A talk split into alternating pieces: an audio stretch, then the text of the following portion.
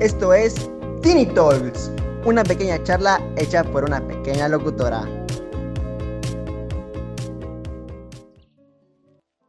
Hola, ¿cómo están? Sean bienvenidos a un nuevo podcast de Tiny Talks. Yo soy Val Herrera y es para mí un placer estar con ustedes dándoles la bienvenida a este primer podcast de este año 2022. Y estoy muy emocionada y he de admitir que no solo estoy emocionada, también estoy un poco desconcertada porque creí en mi universo utópico que ya no íbamos a grabar más podcast porque de cierto modo iba a ser muy pesado para mí, pero de todas formas aquí estamos, recordándoles también que somos alumnas y alumnos de la licenciatura en Ciencias de la Comunicación y Publicidad de la Universidad Hipócrates. No me encuentro sola, estoy con Dani y con Alex Ageset. En unos instantes más se estará incorporando con nosotros. ¿Cómo estás, Dani? Pues me encuentro muy bien. Aquí pasando una tarde tranquila en domingo y listos para grabar el podcast. Así es. Alexa, ¿tú cómo estás? Ay, estoy muy feliz de empezar otro año ya. Eh, ahorita un poco desesperada porque hay mucho ruido de fondo y tengo miedo que se llegue a escuchar y que interrumpa algo. Como este ruido que se acaba de escuchar de mi lado. Sí, es que precisamente también eso es como nuestro conflicto. No es que nos altere el estar editando o el estar aquí, porque de cierto modo es como nuestro diario, nuestro daily chat, pero sí hay muchas cosas externas, muchos ruidos que nos hacen como quebrantar esta, esta paz que debería de tener el podcast. Pero bueno, ¿cómo se han sentido durante los primeros días de este año? Ay, pues mira, vale, yo estoy muy emocionada porque no, no es por nada, pero siento que empecé muy bien este año. Así de que yo creo que fueron por las vacaciones, pero me siento con mucha energía desde toda esta semana, desde que empezó el año me siento con mucha energía y con muchos planes, muchas metas. Bueno, no tanto como muchas, pero sí siento que soy capaz de lograrlos. y no es la hora de empezar. Qué bueno, Dani, qué bueno que eh, vengas con esa energía y con esa motivación. Yo quisiera decir lo mismo, pero bueno, sí, me siento, me siento igual que Dani, pero siento que tengo el tiempo contado, siento que ya pasaron nueve días. Bueno, estamos grabando esto el 9 de enero y siento que, ay, no sé, como que está avanzando muy rápido todo y no sé si voy a lograr todo, pero sí, igual me encuentro como Dani. Tú, Alexa, ¿cómo te has sentido estos primeros días del año? Tú tranquilo, Ale. bueno, yo me he sentido, bueno, desde el año pasado yo sentía que este año que, que venía, lo sentía como que con mucha emoción, tengo muchas expectativas, tengo muchas cosas que quiero cumplir este año. La verdad me emociona mucho. Un año nuevo, el regresar otra vez a la escuela después de las vacaciones. Me alegra bastante ver a mis compañeros, la verdad lo disfruto, la convivencia con ellos y sí, vaya, quisiera retomar muchas cosas este año ya que estamos volviendo a la normalidad y sí quiero retomar muchas cosas que debido al COVID dejé de hacer, pero me siento muy contenta por este año y emocionada. Ay, sí, luego con la nueva variante del COVID que es el Omicron, no sé, a mí como que también eso ya me está desmotivando, pero sí estoy tratando como de mantener la esperanza a flote para, igual que Alexa, poder empezar a realizar o volver a realizar cosas que ya hacía anteriormente y no he podido hacer por lo del COVID. Y bueno, dentro de una de las cosas que de cierto modo yo quise poner en este año es tal vez esta parte del tomar riesgos. Y de cierto modo algo que yo quería hacer desde que yo estaba solita era hablar de problemáticas un poco más, vaya, problemáticas, no nada más como situaciones o contextos. Entonces sí quería hablar también de términos que pueden ser un tanto controversiales y dentro de estos tópicos se encontraba la generación de cristal que creo que todo el mundo ha escuchado, o bueno, la mayoría de las personas han escuchado este término, que se emplea mayormente en el Internet, que es para definir a las personas o para definirnos, mejor dicho, porque somos como esta generación en donde nos encasillan como las personas más frágiles, inestables, inseguros y todo eso. Entonces, no sé, ¿ustedes habían escuchado este término? A ver, Alexa, cuéntanos. Sí, incluso en redes sociales es donde más lo he visto, que por cualquier cosita ya uno se ofende y dice, oh, eres de la generación de cristal, o esto, o el otro, y así. Sí, exacto. Es mayormente en las redes sociales en donde se ve todo esto. ¿Tú, Dani, lo habías escuchado? Sí, la verdad que sí. Empezando porque mi hermano todo el rato estaba molestándome de que, oh, eres de la generación de cristal, oh, y yo soy superior porque yo soy, yo nací en el 2000, y oh, esto o el otro.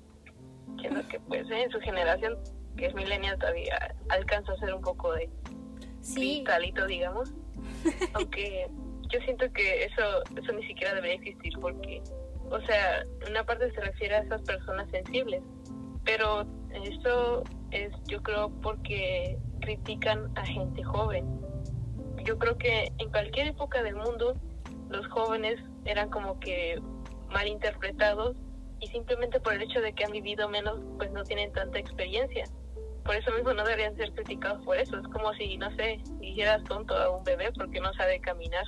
Exacto, creo que sí es cierto, no lo había visto desde ese punto filosófico que lo ha visto Dani, en que de cierto modo, de- sí, es cierto, es que es cierto, desde que somos adolescentes, tal vez sin importar en qué época hayamos nacido, ya se nos empieza como a minimizar, tal vez, por ejemplo, algo en el que yo no estoy muy de acuerdo en- es en que siempre están diciendo, es que debes de respetar a los adultos.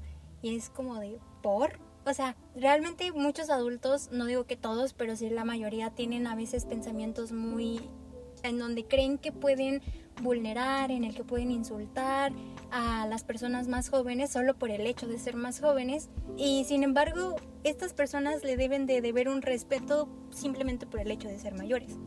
Entonces sí es cierto lo que dice Dani, nunca lo había visto de esa manera, pero es cierto porque de cierto modo es algo que se vive desde los métodos de crianza que van empleando las generaciones pasadas. Por ejemplo, las personas dicen que somos generación de cristal porque ya no aguantamos un insulto, porque ya no aguantamos un golpe, porque ya no aguantamos la, entre comillas, mano dura, pero fue porque así fueron criados y creen que esa es la manera de que debemos de ser criados.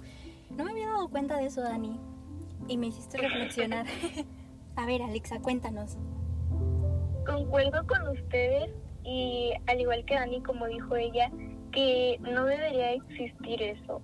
Es que más que nada siento que nuestra generación es como la generación del cambio o la generación que está teniendo muchos cambios. Y un ejemplo acerca de la comunidad LGBTQI+, con esto que los de los pronombres. Los adultos dicen que somos generación de cristal porque nos ofende que no nos llamen como a nosotros nos gustaría, como son nuestros pronombres, vaya, y empiezan a decir que ridículo, que esto, que el otro, y no tienen respeto, como tú lo dijiste, Vale. Sí, no, no empiezan como a emplear este respeto. Y lo que no saben es que, bueno, por ejemplo, se agarran mucho de la Real Academia, no sé qué, la Real Academia dice esto. Sí, Pero lo que no saben es que la Real Academia no es ponen, bueno, sí ponen a un comité, pero no es como que agarran y digan, ah, pues ustedes van a poner, ahora sí que las palabras van a formular todo el lenguaje y ya, eso va a ser lo que van a, a practicar los hablantes. No, lo que ellos hacen es toda una investigación, esta investigación empírica en investigar a los hablantes, en investigar a las personas.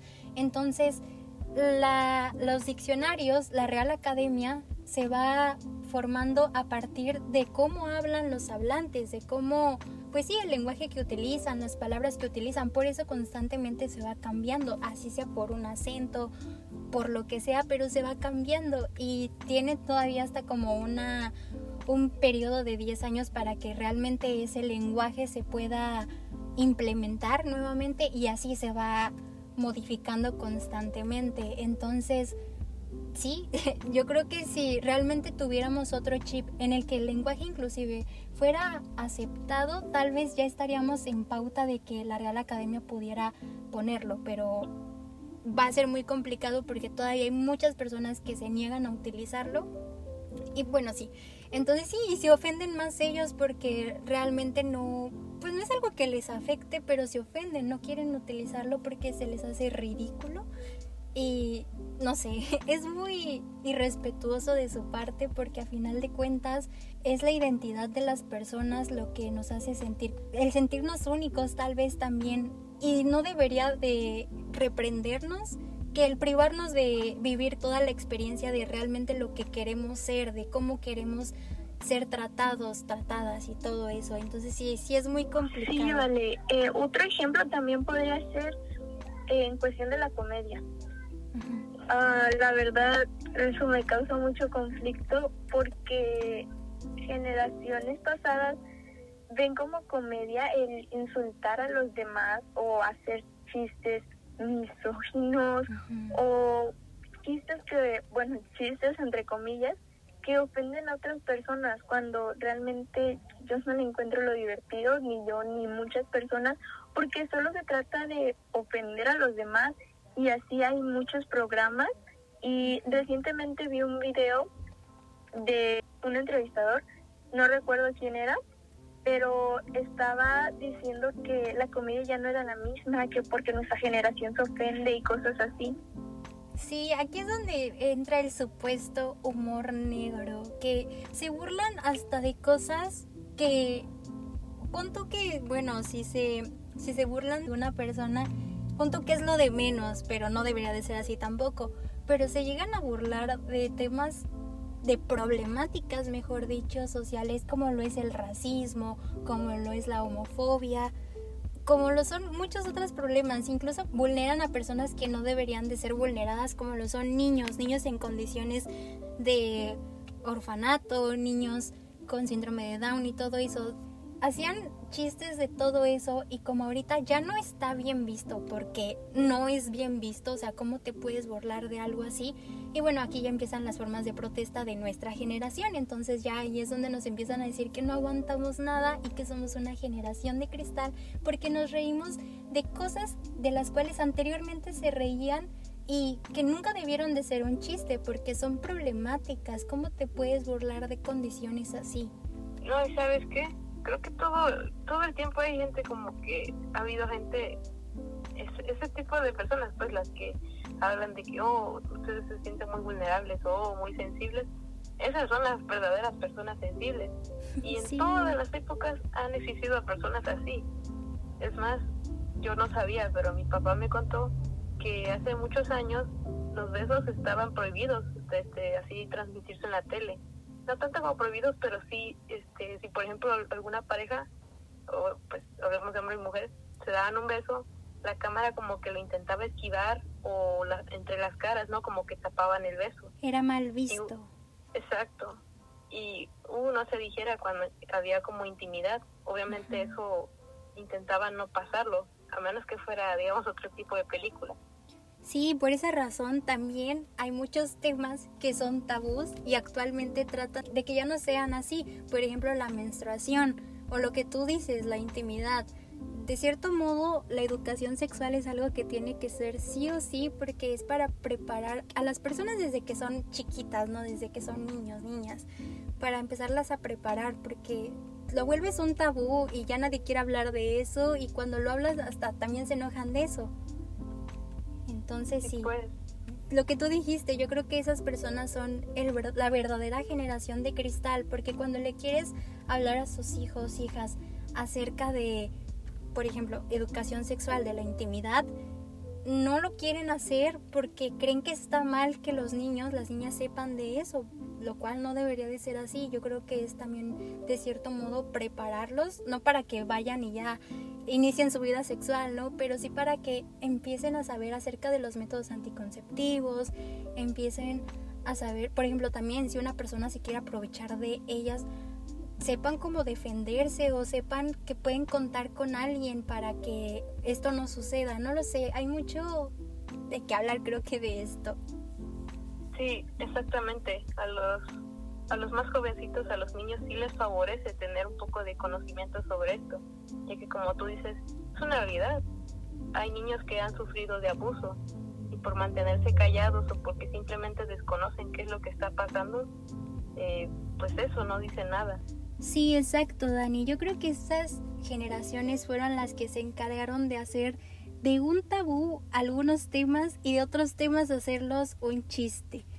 Y bueno, ya se integró nuestro compañero Geset. Geset, primero cuéntanos cómo estás. Bien, bien, muchas gracias, Vale, aquí de vuelta en este bonito podcast con ustedes, compañeras. Yo me encuentro demasiado bien, la verdad, entusiasmado como siempre. Y pues a ver, a darle, ¿qué sucede? bueno, estamos hablando acerca de la generación de cristal. Habíamos dicho que es un tema que, de cierto modo, un término, mejor dicho, que de cierto modo se popularizó en los últimos años. ¿Lo habías escuchado? Sí, sí, sí, pero recientemente, hace unos meses, no hace unos años realmente. Bueno, eso es cierto. Yo, yo creo que depende también como de qué en ámbitos te desenvolvías, ¿no? Pero sí, actualmente fue, empezaron a ser más mediáticos ciertos temas sociales, entonces por esa razón fue más influyente o más difundido el término de generación de cristal. Cuéntanos qué sabes de esa generación, o bueno, o mejor dicho, ¿qué, qué sabes en general de eso? Realmente sé muy poco. Lo único que te puedo decir es que son niñitos. que son niñitos. Somos. se toman muy a pecho las palabras o los comentarios de otras personas. Algunos ni son tan críticos o pueden ser unas críticas constructivas, se lo toman muy a pecho. Y no es chido, ¿sabes? Porque otras personas lo dicen como comentario, como te vuelvo a repetir, una crítica constructiva, y eso se lo toman muy a pecho. Entonces, pues, a veces se me hace tonto ponerse en un plan así antes de reconocer o saber más de este tema o el comentario de la persona, ¿sabes? Yo no concuerdo con Jesús. Yo tampoco. no es que nos tomemos muy a pecho las cosas, es que más que nada no estamos de acuerdo con las cosas. Y sí, concuerdo en una parte de que muchas veces nos informan, en eso sí tiene razón, yo he visto muchas veces que nos informa, pero en lo personal a mí me gusta informarme antes de hablar de un tema y cuando lo desconozco prefiero quedarme callada, vaya. Efectivamente, es, es lo que yo me, yo, yo me estaba refiriendo, cuando es un tema que se sabe, ¿no? Y con el criterio de la crítica constructiva, sin afán de ofender a nadie, ¿sabes? Ok, aquí yo nada más quiero reiterar que Geset, tú eres parte de esta generación, porque es la generación Z. Obvio. Entonces, sí somos, sí somos, pero aquí también, bueno, lo mismo que dijo Alexa, no, es como esta parte de, no es que nos lo tomemos a pecho, sino que, bueno, ya lo habíamos comentado anteriormente, antes las personas se encargaban de hacer chistes, de temas, de personas, de situaciones que no debían de ser un chiste. Entonces, lógicamente, nosotros ya traemos de cierto modo otro chip en el que decimos que todo eso puede traer pues afectaciones en el desarrollo social, sobre todo. Entonces, por ende ya no nos gustan ese tipo de bromas como lo que son las inseguridades en el cuerpo o el creer que la salud mental está mal visto, o sea, ni que estuviéramos tan graves para ir, ¿no? Supuestamente. Entonces, por esta razón, actualmente está mal visto todo eso, porque las personas hacían chistes de eso. Además de que también, pues lo dijimos y creo que todas concordamos en que mayormente los adultos que llegan a hacer esto lo hacen sin respeto pero piden un respeto a cambio únicamente por el hecho de ser adultos, por ser mayor que nosotros. Y de este modo, pues invisibiliza o se minimiza a las personas más jóvenes que creen que por el hecho de que no hemos vivido tanto, no tenemos un criterio o que, no sé, no sé, también no las culpamos del todo porque entendemos hasta cierto punto que han sido los métodos de crianza a los que fueron sometidos todas las generaciones pasadas retomando lo que estabas comentando, ¿vale? Acerca del respeto hacia los adultos. Eh, sí, muchas veces piden respeto cuando ellos no lo dan y se escudan diciendo que todo nos ofende y que esto y que el otro, cuando más bien es que nuestra generación es una generación que alza la voz, una generación que no se queda callada, una generación que si le ofende algo, obviamente lo va a decir porque no tenemos por qué guardarnos nada. Si algo nos ofende, nos molesta o nos hace sentir mal, ¿por qué guardarlo? Y es algo que a las generaciones mucho como que conflicto y es cuando empieza esto de la generación de cristal o te ofendes por esto, te ofendes por el otro, todo te ofende, todo te molesta. Exacto, y no por nada a esas generaciones se les puso como la generación silenciosa, no por insulto, realmente todas las generaciones se van identificando por ciertas cosas y a esas generaciones se les denominó como generaciones silenciosas. ¿Por qué? Porque no hablaban absolutamente de nada, no levantaban la voz. Y si la levantaban eran mínimas las personas que lo hacían y eran reprimidas. Entonces, ¿qué caso tenía? Sí, somos una generación a la que se nos ha culpado de quejarnos de todo, de tener una baja tolerancia ante comentarios que son, entre comillas, chistosos pero que nunca debieron de ser así, pero también es importante reconocernos como una generación que ya no estamos para seguir los parámetros establecidos, en este caso por ejemplo los estereotipos, ¿no? Que son estereotipos que se han llevado desde hace años y se llevan más sobre los géneros, ¿no? Masculino, femenino. Tienes que hacer ciertas cosas porque eres mujer. Tienes que hacer ciertas cosas porque eres hombre. Reprimiendo a ambos sexos. Y también es importante reconocernos como personas que no tenemos miedo a hablar ante las injusticias. La verdad, yo he de admitir que yo todavía me callo mucho con mi familia porque yo no sé cómo reaccionar porque de alguna forma sí, pues ellos traen como este chip de generación bueno, de que somos la generación silenciosa, ¿no? Y ellos traen bien pegados los estereotipos, entonces sí me callo mucho con ellos, pero sí trato como de abrirles un poco la mente, por ejemplo, con esto que mencionaba Alexa de los de los pronombres, ya los introduje al tema y de cierto modo y sorprendentemente la persona que más lo entendió fue mi abuelo, o sea, ni siquiera mi papá como que lo logró entender, lo logró captar pero sí me sorprendió mucho que fuera mi abuelo quien lo aceptara, lo meditara y no sé, eso me gustó mucho, pero pues sí, nada más quería como que agregar eso. Sí, es una generación que pide respeto cuando ellos no lo brindan y concuerdo contigo, muchas veces nos cuesta alzar la voz con nuestra familia, pero fíjate que yo muchas veces lo he hecho y nos toman muchas veces también de irrespetuosos cuando no tenemos los mismos pensamientos que ellos. Y es algo que me causa conflicto porque, o sea, yo quiero darles a conocer mis pensamientos y obviamente nadie tiene pensamientos iguales, todos pensamos distinto. Pero sí, cuando yo algo les digo que no me gusta, que no me agrada de las cosas que ellos platican, de los temas que ellos platican, empiezan a decir que todo me ofende y es como de, sí, obviamente me va a ofender, no se me hace correcto, pero pues, ah. Sí. ¿Sabes? Es como comparar Windows 11 con Windows 8, ¿sabes? A pesar que Windows 11 esté bien actualizado, para muchos el Windows 8 sigue siendo la preferida, ¿no?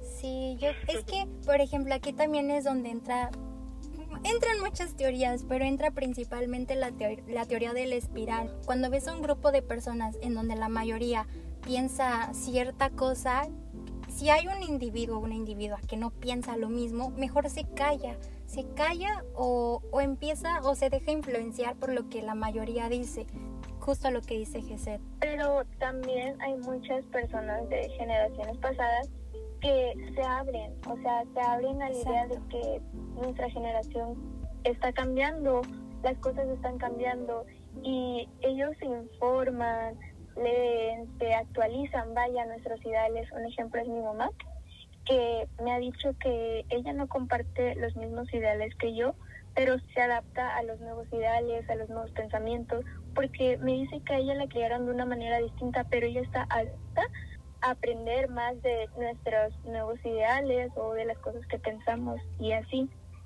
Sí, yo creo que yo podría decir lo mismo con mi mamá. Y es que, bueno, aquí tú lo dijiste otra vez, es toda esta parte de la crianza, de la educación. Y, por ejemplo, yo no he sentido de cierto modo que mis padres me hayan reprimido en muchas cosas. Eh, pero sí, por ejemplo, si yo lo analizo, sí digo, bueno, si yo tuviera hijos, creo que sí cambiaría mucho mi, mi metodología de la crianza y educación hacia mi hijo hija. Pero bueno, sí, también es como bonita esta parte en ver a los adultos. Es que no es fácil para ellos tampoco. Por eso digo, No los culpo del todo porque a final de cuentas así fueron, fueron silenciados desde adolescentes, como dijo Dani, de cierto modo se les va invisibilizando, se les va moldeando para que ya lleven un chip lejos de persuadirlos a que sigan su, su esencia, ¿no? Yo quisiera compartirles algo que el otro día leí en internet que dice, el otro día había un cartel muy bonito que decía, somos la generación de cristal que no se quiebra. Y pensé en las muchas veces que mis mayores me han hecho sentir débil por llorar fácilmente ante situaciones de discriminación, de apatía y de indolencia. Pero hoy me doy cuenta que es precisamente esa facilidad que tenemos los jóvenes de empatía con quienes luchan todos los días, los que lo que nos está convirtiendo en la generación que no permitirá más abusos para su gente. Oh, esto que leí me, me gustó mucho, la verdad, porque tienes razón. Muchas veces los adultos no tienen empatía o minimizan, minimizan el dolor ajeno, como dicen, no sé, algo que nos puede afectar a los jóvenes. Dicen, oh, no, a mí me ha pasado esto, esto y esto, y por eso yo sufro más, y tú no, tú no has vivido nada, y cosas así. Son muy poco empáticos, vaya. Sí, exacto es que todo viene también desde que son pequeños. Por ejemplo, con los niños, yo sé que hay niños bien berrinchudos y todo, pero híjole, yo siento que eso de golpear a un niño es como muy, se me hace muy denso porque de cierto modo tú estás para educarlos, para criarlos, para amarlos, protegerlos y todo eso. Entonces, no sé, me gustó mucho la, frase que dijiste porque es cierto, sí somos una generación que está bien indignada, pero a final de cuentas estamos de cierto modo indirecta o directamente luchando por generar cambios notables no solo luchamos por luchar, ¿no? Contra lo que nos indigna, sino también para aprender a construirnos, aprender a amar, hacer que los demás se amen y si no amarlos, al menos a respetarlos y a incluirlos. No necesariamente todos vamos a ir agarraditos de la mano porque ya lo dijo Alexa, somos personas que cada quien piensa cosas diferentes, pero tiene que ser respetable. Por ejemplo, yo tengo una amiga con la cual me llevo muy bien y es provida, pero jamás en la vida nos hemos peleado jamás en la vida nos hemos dicho de cosas por tener pensamientos diferentes. Sí me resulta un poco difícil de pronto ver sus publicaciones, pero nada que yo diga, ay, ya, este, te voy a tirar hate y ya no, o sea, tiene que haber un respeto mutuo. Y sí, somos una generación de cristal, pero pues no sé, me, me, gusta, me gusta. Prefiero ser esta que creo que ser una generación silenciosa, una generación que durante años se cayó o que siguió perpetuando chistes, burlas y crear tabús en temas que debieron de hablarse desde cuándo. Yo concuerdo con tu pensamiento de no golpear a los niños, aunque sí a veces resultan ser muy berrinchudos, pero vaya, son niños, no tienen como que ese razonamiento, al igual cuando los castigan, o sea, cuando castigas a un niño no se va a poner a pensar en, oh, me castigaron, ahora voy a ser mejor y no sé qué, o sea, no, son niños y yo siento que solamente la violencia genera más violencia y muchas veces son reprimidos esos niños, no son abiertos a muchas cosas y para mí el golpear a los niños no es una educación, o sea, no es una manera de educar.